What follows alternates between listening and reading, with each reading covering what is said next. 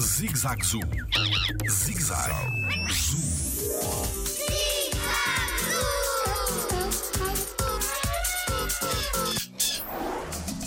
As plantas conseguem proteger-se dos animais?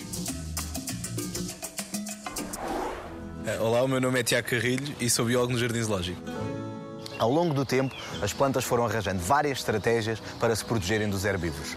Eu vou dar três exemplos. Uma das estratégias é, por exemplo, terem espinhos no tronco, que é o caso da sumaúma, que tem estes espinhos chamados acúlios e que impede os primatas de treparem e de subirem para ir buscar o fruto. Outra estratégia que as plantas arranjaram foi os espinhos nos catos. Os espinhos nos catos fazem com que eh, os herbívoros, quando chegam, têm mais dificuldade em chegar ao fruto eh, e comer a folha. Em último lugar, temos a sica, que tem folhas muito rijas, que mesmo quando os herbívoros tentam mastigar, é, é muito desagradável, eles não conseguem ingerir as folhas e estando desta maneira protegidas para esses mesmos herbívoros.